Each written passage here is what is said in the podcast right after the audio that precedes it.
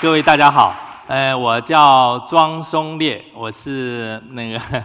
台湾云林县虎尾人哈。我生长，我我生在一九六九年，然后是呃今年四十五岁，然后是 A B 型处女座，也就是 我是一个比较龟毛的处女座哈。然后大家在座如果有处女座的，应该也会发现自己身上有某些奇怪的征兆在里头。我每次出门旅行的时候哈，就是呃我会带一个红色的这个小的旅行包，这个小背包里头有磨豆机。然后有咖啡绿豆，然后滤纸，还有我我们我们呃雕刻时光咖啡馆提供给我的这个咖啡豆。我每天早上醒来第一件事，呃，除了烧开水以外，对我而言最重要的一件事就是把豆子呃倒进我的磨豆机里面，然后开始呃磨磨磨磨那个咖啡豆。然后我每天这样磨着磨着，不管是在哪一座城市，不管是在上海，呃，或者是在在在深圳，或者在在西安。然后我面对着窗外，我我磨豆，我每天磨，每天反复做这个动作的过程中，我好像体会到或者是顿悟到了一些什么东西，但我现在想不出来这到底是什么东西。我大概是在呃一九九三年的时候，我那那年我大概二十三岁二十四岁，我就过去呃北京考电影学院。呃，这之前呃我我是呃湖北高中毕业以后我就。呃，我妈妈就是手比较欠哈，呃，大陆话手比较欠，就抽签就抽到了空军，空军就是要当三年兵嘛哈，空军和海军和陆战队都要当三年的兵。然后出来以后呢，我在出版社和在那个长荣桂冠酒店工作了一段时间。后来我觉得，我我如果说就这样子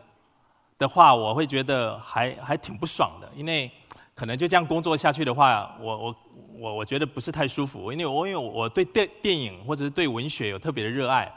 所以我想说有机会的话，是不是去考考一下电影方面的学校？那当时呢，可能是呃纽约的电影学院，或者是法国的电影学院，或者是说北京的电影学院特别有名。然后北京的电影学院那时候有名，是因为呃第五代的导演张艺谋，还有陈凯歌，还有田壮壮等，他们都呃呃起来了。当时起来的第前几部可能是，比如说是呃大阅兵，或者是黄土地，还有接下来的红高粱，所以我就去参加了北京电影学院的考试，然后呃也很不幸就考上了，对 对，就是不知道为什么，因为可能呃我考的分数蛮低的，大概考了不到两百分左右的那个这个分数线。但是大陆对于港澳台的学生是有照顾的，懂我意思吗？哈，所以就不小心就把我吸进了这个呃，就是人数非常少的这个这个年级，就是九三年到九七年这段时间，导演系一个班级只能招十二个学生，然后因为我呢占掉了其中一个名额，读书的这段时间当然发生了很多奇奇怪怪的事了，哈，这个可能就不是重点。但是在大三那一年，我去了新疆旅行，然后在火车上遇到了我我我太太，就是小猫。对，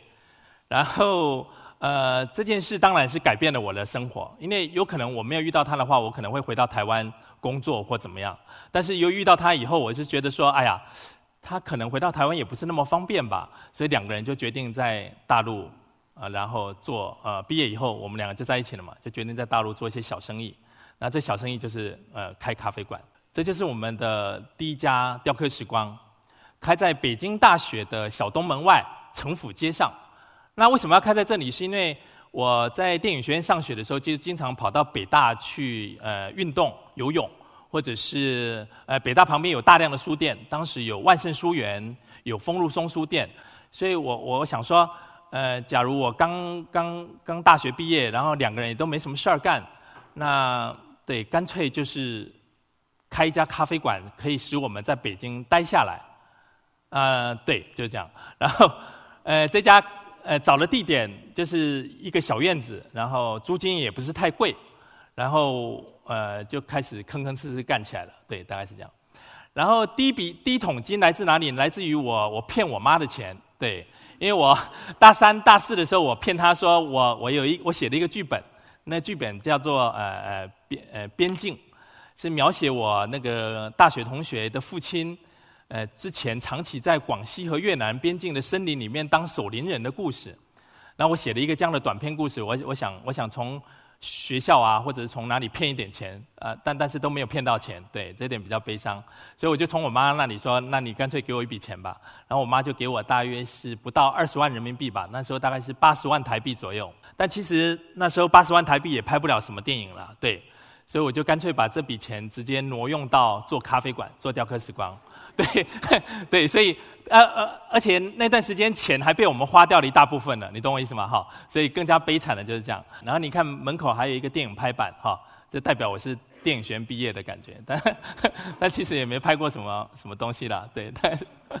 然后。呃，九七年开始做第一家雕刻时光，一直到今天，我们现在大概在全中国大概做了将近不到六十家左右的雕刻时光，有些是我们的直营店，有些是我们的加盟店，大概是这样。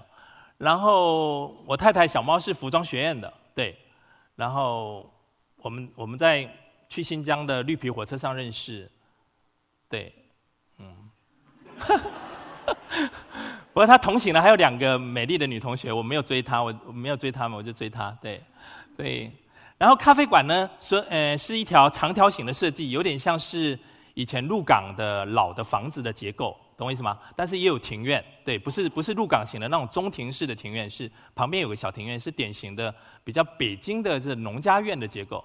那呃我我我由于本身是还是特别喜欢设计，所以就是呃整个咖啡馆都是我我我设计，然后我找找人来施工。然后小猫就负责主要是呃收钱啊，或者是培训员工啊，或者是日常的经营，等于是男主外女主内的这种这种这种状态。彩色的就是版本就是这个样子，非常的简陋，但是就是两夫妻一块做夫妻店嘛，就是特别的有味道，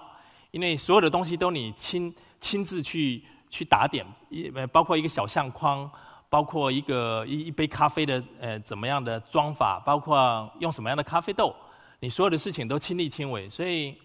我觉得那段时间应该是一个最美丽的时光吧，应该是这么说。然后我们就住在咖啡馆的后头的那那套房子里头，所以等于是呃前店后厂的一种结构，跟老鹿港的结构也很像哈。然后这条这条小街就叫城府街哈，然后斜对面就是公共厕所，对，然后 所以上公共厕所也很方便。但是那时候的公共厕所典型的。典型的那个影像就是到处都有小虫在地上爬，对，所以你每次上厕所都在数虫虫，那也挺有意思的，对，所以所以当时的北京的胡同状况就是这样，不像今天那么好哈。然后这是我们的老客人，北京孩子，对，天天会跑到雕刻时光去学功课。然后这是我们发展到后来已经五十五十家店、六十家店，我们会发展出自己的一些马克杯什么之类的，上面有我们的小猫咪，我们小猫咪是我们的 logo，对。嗯然后这是我们的咖啡学校的副老师，他正在进行精品咖啡的烘焙。然后我们会从世界各国和包括云南采购豆子，然后呃加以烘焙，供应我们所有的咖啡馆，还有供应给可能在淘宝上要采购精品咖啡的人。对，那傅老师就天天在做这些事。他除了要负责烘焙咖啡以外，他还要负责这个很多。很多那个学生来我们咖啡学校，呃呃，学习如何制作咖啡，以回到自己的家乡或回到哪里去做属于自己的咖啡馆。所以我这也是我们的一个生意之一，对，对，也是为了赚钱呐，基本上是这样，对，对。我们的咖啡学院呢，呃，基本上呃每三周会有，呃北京的话每三周会有一一班课程结束。然后大部分是最后一堂课呢，我都会跟他们有所交流，大概也会交流两个小时到三个小时时间。然后大部分人都抱着一种想法是说，我来咖啡学院学习做咖啡，然后学习完了我要回去开咖啡馆，然后挣钱。然后很不幸，他们在学习这三个礼拜以后，最大的一个感想是说，呃，开咖啡馆其实是不挣钱的，所以所以他们就很悲伤这样子。然后在交流的过程中，他们就不断的问我，到底能不能挣钱？然后我说：“哎呀，或许可以挣一点吧。”对，大概是这样，所以也也也蛮悲惨的。但是呃，我我一方面喜欢跟他们交流的最大原因，是因为我觉得可以从来自乌鲁木齐的这个学员身上，我可以听到他的某些故事。其实这是我去跟他们交流的最主要目的，而不是我想要说我的创业史给他们听。对，大概是这样。然后不仅是来自乌鲁木齐，也有来自比如说来自湘西的凤凰的学员，来自哪里的学员。他们来学习，然后我跟他们做交流，然后其实对我而言，真的很重要的目的是我我想听到他们身上到底有什么故事。说老实话，然后有时候我会逼他们讲出他们身上的故事来。对，所以这这这个这个是我我我对比较比较狡猾的地方。我们公司目前除了咖啡学院，除了咖啡馆，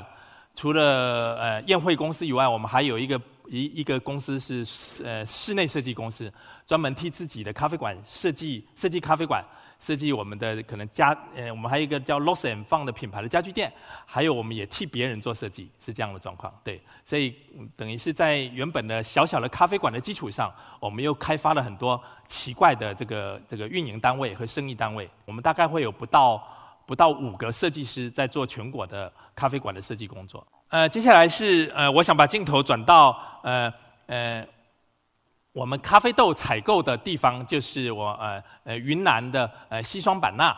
呃呃的孟孟买村种咖啡农田的这个老头儿叫做张红军，十五岁的时候就下乡到云南的呃西双版纳去去去工作，对，因为当时有上山下乡的一个运动嘛哈，然后跟他同期的人还有比如说是呃陈凯歌。对，这老头长得乌漆抹黑的，也长得很丑。然后，呃，曾经做过的行当就是不胜枚举。他曾经做过邮局的呃业务员，哈，邮局。然后曾经呃呃卖呃卖过家具，然后曾经曾经呃养过蝎子，然后也曾经养过其他乱七八糟的东西。但很不幸，这些生意都失败了，哈。他在当地娶了一个白族姑娘，然后生了个儿子，对。然后后来他觉得咖啡豆可能是一个好生意。所以他就想说：“哎呀，应该开始试着种咖啡咖啡树试试看。”于是他就在呃这个呃西双版纳的各个乡下的小村落里面开始寻找适合种咖啡树的地方。然后呃找了好久都没找到。有一次找到了一块地，他就开始尝试在那里种咖啡树。然后种了一段时间。呃，很不幸又跟当地的居民发生一些冲突，因为当地居民认为这个咖啡树有利有利可图，就决定又要把土地收回来。所以我觉得他身上有很多，对，就是呃悲惨的命运在在他身上了。所以这个呃张张张红军挺挺有意思的，对。然后后来他又找到一块土地，就是我们现在呃供应雕刻时光咖啡馆咖啡豆的这块土地，呃就是在一个曼麦这个村子，是一个傣家族的村子。然后旁边这是支书，他们两个的合作方式就是很有意思。他也拥有这家咖啡农场的股份，但是拥有的不多。然后他拥有的比较多，但是呢，他很贪心，他不满足于这块农这块咖啡田，所以他的钱永远倒腾在这些土地上。对，所以呃，三年前我去的时候，他想把他的长城皮卡换掉。呃，直到我这次去三年以后，他的皮卡还是换不掉。对，原因是他总是没钱。这个这个农场主，对这个他这个张张国军挺有意思的。对，但是我意思说，我每次去总是能从他们身上感受到一些非常奇特的气息。这些气息是这些人那么样的，我说白了别介意哈，就是那么样的粗俗啊，那么样粗俗，那么样的那么样的土。但是他们跟土地之间的关系却是非常的，怎么说呢？非常的友善和非常的亲密。他们跟那块土地就一辈子就吊在一起的那种感觉，使我这个愚蠢的这个北京人啊，还内心还是挺感动的。但我不不可能对他们说出这种话哈。对，但是我还是感觉到 有有一种有一种力量在这两个人身上，或者在这些人身上，或者在麦麦村的那些傣家族的人身上，对。所以我为什么把他提出来说的原因，是因为我我的确深受到他们某些能量的吸引。但这个老头现在也在鼓舞我说，要不要去他那里投资一个类似阿曼级别的酒店，想要套我的钱这样子。然后我我我是我是有点刚开，我就假装很有礼貌的就回绝掉了，可能 没有。然后因为他觉得他的咖啡的那个洗晒场那里值得拥有一家类似大概是两千块钱人民币左右的酒店的感觉，对。然后我们我们回来以后就细细商量一下，当然当然没答应他了哈。对，然后那个是他的太太，穿绿色衣服那是他的白族姑娘。然后这张开生是他的儿子。地方上的特色是这样，就是说由于大陆都是独生子女，所以这个张开生如果再有别的兴趣，也不能有别的兴趣，他就是必须接济爸爸所经营的咖啡农场。这一点他实在是挺倒霉的，对，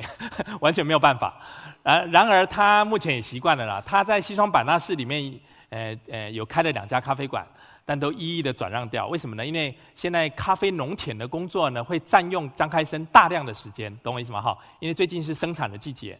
所以我可能这次活动完了以后，可能也要飞一趟，呃呃，慢慢，呃，去去再再一次体验一下这个采摘咖啡豆和和洗咖啡豆和晒咖啡豆的这个这个流程。这是咖啡农田，呃，望下去的山谷啊，云南特别的优美。然后是傣家族的小庙，然后他们在大概是呃从四岁一直到十二岁之间都要出家当和尚。好，呃第四章谈到童年往事，呃呃台湾云林县的呃应该是呃油车，叫做轮背油车，对，这是我爸爸妈妈还有哥哥和我，呃我我从小生长在云林县，那云林县是呃呃湖尾，对，基本上是在湖尾长大。那胡伟这次有一个非常好玩的消息，是他当选了台湾就是最肮脏的小镇的第一名，对。然后我我就感到还挺有与有荣焉的，对，因为的确我我现在回到家到处都是脏兮兮的东西，然后我也跟那个镇镇长见过面，但但是的镇长好像一副不知道自己的家乡很脏的感觉，这还挺有意思的。然后我我爸爸是呃也他们两个都是农农村子弟哈，爸爸就是庄丁华和妈妈李美丽都是农村子弟，然后呃而且都是非常。两边的两边的爷爷奶奶和外公外婆的承传下来都是非常虔诚的天主教徒，懂我意思吗？在云林县的乡下有有非常非常浓厚的呃和严密的天主教徒的这样的家庭并不多哈。然后我们很不幸就是其中的一个。然后我妈妈是个护士，嗯对，基本上也是在天主教的医院里面工作，对，当护士。爸爸由于是小学老师的关系，所以从小会培育我们很多奇奇怪怪的技能。这些技能包括画画，因为因为我我爸爸热爱水彩画。然后有呃呃呃陪送我们去学习写书法，然后也鼓励我们到处去旅行或怎么样的。所以从小哥儿我钟松宇和我就是两个就接受了大量的文化和艺术方面的培训。那妈妈呢则完全不太懂艺术和文化方面的东西，妈妈就主管家里的家计，所有的钱的操持者就是这位李李美丽李美丽同学，对。然后，但是这李美丽同学很厉害，就是我我我骗她的钱之所以能骗得出来的原因是她随时有钱 stand by 着在等着你，这点很奇怪。就是一个乡下妇女有这样的能量，我就觉得很可怕。对对，天一个天蝎座的一个妈妈哈，是是这样对。然后 对，一直到现在，她仍然不断的要从我身上套出去钱，对。然后她也不用，记住哈，她不用，她的目的就是为了要帮我帮我存着，对。对，大概是这样，所以我们就长在一个这样非常保守的、非常非常落后的天主教的家庭里头。对，大概是这样。然后，哎，很穷，他们两个从小家里很穷，但直到我们这一代，就是，哎，因为遇到台湾的经济起飞嘛，所以就稍微好一点点。对，所以我们我们我们的家庭环境和教育相对还 OK，有点小中产的感觉了。然后我刚出生的时候肥肥胖胖的，对，就是这样。对。然后我哥哥由于皮肤比较黑，所以他们大家都叫他黑人。那我皮肤白嫩白嫩的，所以大家都叫我白人，对，就是小时候的称号。然后由于参加了各式各样的美术比赛，比如说这一次是 Sony 举办的，在乡下举办了很多比赛，还有福伦社啦、妇女会啦，还有狮子会啦，都不但会在乡下举办各种绘画比赛，然后我们基本上都是属于绘画比赛的常胜冠军，基基本上是这样。所以，呃呃，我我我们由于身上有一些艺术细胞，是从爷爷、爸爸那边传下来的。所以一直到现在，我们在我们工作的这个呃职场的生涯里面，这个艺术细胞也在我们的职场生涯里面起到一个非常重要的作用。对，也就是我们的咖啡馆其实对在卖咖啡，但其实是在卖别的东西。然后直到我差不多是十七岁、十十六七岁，我在湖北高中读书的时候，我很常做的一件事情是跑到那个台西客运站去。呃，台西客运站有一台这个。非常制式化的咖啡贩卖机，就是那种里面都是加了很多人工化学添加物的那种咖啡机哈。我每我每天就在那里，对，没事的时候我就再去那里买一杯咖啡，然后坐在台西客运站看来来往往的行人。后来我在读到张宏志的书籍的时候，我发现张宏志他住在那个这个南头的一个小破村子里面的时候，他也有这个习惯，对，所以我觉得还是挺感觉挺心有戚戚焉的。然后。咖啡就是主导了我的所有的生活的所有的细节，对，这是我，呃，假装很愉快的在喝咖啡的感觉，对，就在家里在冲咖啡哈，是这样的状况。所以我要说的事情是我可能很多东西没有说到，就比如说，其实我之所以能追到我老婆的最大原因，是因为我带的咖啡在火车上的时候，然后他们三个女同学是也是坐在同一个火车车厢上，然后我每天的任务就是必须要磨咖啡，然后冲咖啡给他们三个女生喝，因为我为了讨他们欢心嘛，哈，对，然后呃，我我们我们可能新疆的旅行将近有一个月哦，对，那年暑假将近有一个月的旅行。但是很不幸，我在不到一个礼拜的时间就把咖啡给喝完了。为什么？因为本来是我一个人喝是够的，那现在必须要养很多人，你懂我意思吗？哈，所以在这种情况下，就是对我那而且那时候你知道，九九九五年、九六年，在中国大陆取得这个咖啡豆和咖啡粉这件事，其实不是那么容易的一件事情。对，所以我很快的就在新疆把咖啡喝完了，然后我就整个人就处在一种半崩溃状态。但是好好歹好歹都有美女相伴了，大概是这个意思。对，所以我我我现在重新回忆我我我的我的我的人生的历程，那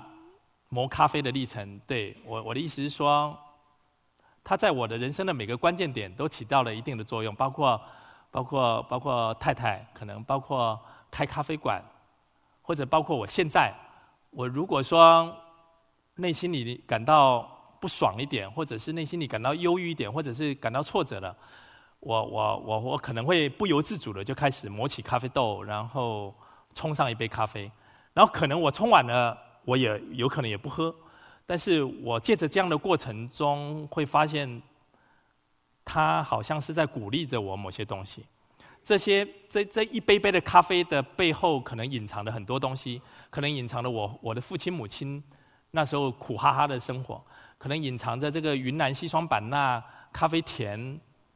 曼麦村里头咖啡田的那些农民，那些傣家族农农民们的工作的辛劳，可能隐藏着，可能隐藏着永远买不到的这个这个新的皮卡车，可能隐藏了某些东西。所以对我来说，咖啡真的是个借口。嗯，开咖啡馆能够让我认识更多的人，能够让我了了呃捕捉到更多的故事。所以这这点或许是。我我我我这种属于比较傻的文艺青年所需要的吧。那至于说，我说老实话，我我我我我咖啡到底有多专业？其实我我个人认为没那么专业，对。但是我想借着咖啡去了解生活或了解别人的的那种愿望和那种欲望是一直持续性的存在。因为我我大概是对，就是比较好奇或者是比较有欲望的一个人，所以这点对我来说很重要。对，第五章只有一张照片，那就是呃。对，这就是我们 雕刻时光咖啡馆呃的呃咖呃呃卡布奇诺对，然后上面印着是我们的 logo 猫咪哈，叫做小琪哈，这只猫咪叫小琪，然后有一颗五角星哈，对，代表什么我也不知道哈，然后上面印的是 I'm I'm I'm the best 对。然后很多老外特别喜欢这个杯子，因为老外大大部分都是很臭屁的嘛，哈。但他们他们认为自己是都是最佳的、最好的，所以他们很喜欢 “I am the best” 的这种词语。我我我其实觉得还好啦，但是我我并不是最好的，但我还可以啦，应该是这么说。大概是这些，谢谢大家，不好意思。